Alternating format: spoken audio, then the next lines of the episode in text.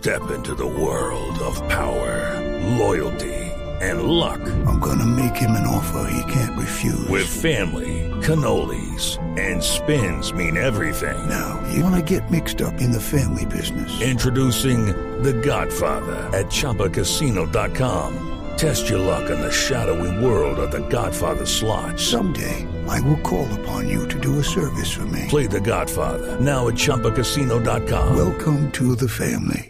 Purchase necessary. VGW Group. Void where prohibited by law. 18 plus. Terms and conditions apply. Y como siempre, Silvia Charri está ya pendiente del búnker y de lo que anuncian precisamente desde el ente investigador. Silvia, ¿cuál es la noticia de último minuto que anuncia el fiscal? Camila, muy buenos días. Pues mire, básicamente lo que anuncia son cuatro medidas cautelares urgentes para salvar el río Cauca y se las voy a explicar rápidamente.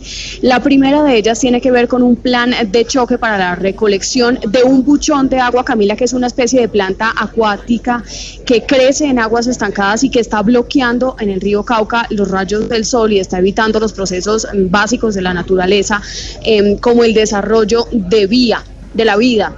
Eh, la segunda medida cautelar, Camila, tiene que ver con el cierre urgente de una planta de asfalto que encontraron los investigadores que está abandonada, dicen, y que hay residuos de material eh, carburado de petróleo y otros elementos peligrosos, digamos, que están expuestos hacia las personas que viven en en los municipios mm, de Hidroituango, cerca al proyecto de Hidroituango. En tercer lugar, el fiscal general Néstor Humberto Martínez está pidiendo em, una estabilización urgente e inmediata de taludes y manejos de aguas em, y de una escombrera que está ubicada en ese proyecto. Dice que está expuesta Em, a los niños y a las personas que frecuente, eh, frecuentemente pasan por ahí, que hay 3 millones de toneladas de residuos sólidos. Y finalmente el fiscal pide mm, medidas también inmediatas para mitigar los efectos adversos sobre estas poblaciones porque dice que se están muriendo los peces y que hay cerca de 60 mil habitantes de estos municipios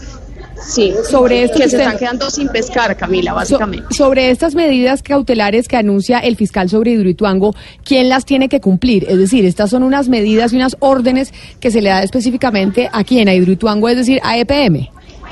Pues eh, lo que está, digamos, el proceso que explicó el fiscal es que estas medidas cautelares las tiene que pedir a un juez y este juez es el que tiene que decretarlas, decir, analizar, digamos, todos los argumentos expuestos eh, por los fiscales del caso y decir, vea, si son medidas urgentes, necesarias para salvar el río Cauca y el juez es el que debe decretarlas y posteriormente, como usted bien lo dice, EPM el que tendría que ejecutarlas. Pero entonces acá estamos a la, a la espera de lo que diga el juez. La fiscalía lo solicita y el juez es el que define si específicamente le da la razón a la fiscalía de esto que anunció sobre medidas ambientales en el río Cauca. Tal cual, Camila. Y digamos que lo que nos explicaban off the record es que eh, el juez, digamos que esto es un protocolo, pero que el juez después de leer el estudio que está entregando la Fiscalía el día de hoy, que son, eh, digamos, decenas de folios, pues no le quedaría más remedio que decretar estas medidas cautelares porque son 60 mil personas que viven de la pesca y que no lo están pudiendo hacer. Pues Silvia, gracias. Muy preocupante lo que dice la Fiscalía, Ana Cristina, pero básicamente lo que dice la Fiscalía corrobora y afirma lo que nos dijeron acá muchos expertos cuando estuvimos tratando el tema de Hidroituango en Mañanas Blue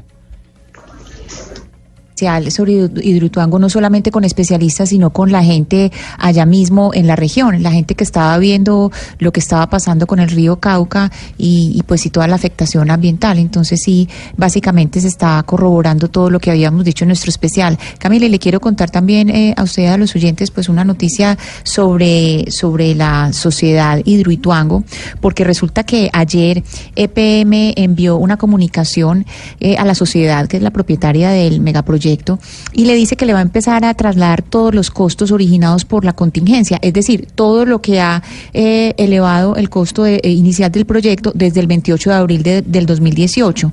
¿Y por qué lo hicieron?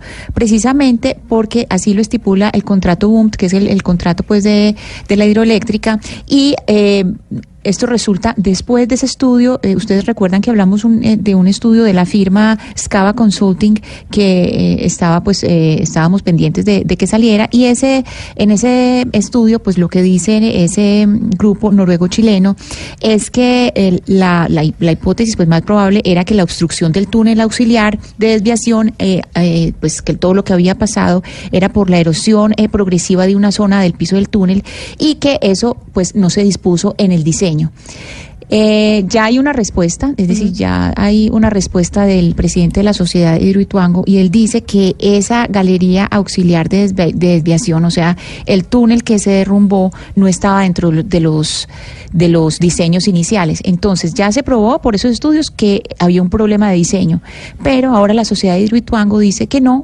que, que en realidad eh, pues no es parte del diseño inicial, sino que ese túnel, esa galería se construyó después. Entonces eh, aquí empieza como un nuevo capítulo de todo lo que ha sucedido con Hidroituango. Así es, usted lo ha dicho muy bien, empieza un nuevo capítulo de lo que está pasando con Hidroituango. Esperemos el fallo del juez sobre la noticia que nos da Silvia Charri desde la Fiscalía, en donde repetimos una vez más, se confirma lo que habíamos mencionado aquí con voces de múltiples expertos de afectación al río Cauca y que no eran unos cuantos peces, que es que aquí se está afectando básicamente el caudal de un río muy importante para el país, el segundo río más importante del país después del río Magdalena y que además surte a varias poblaciones en el territorio nacional.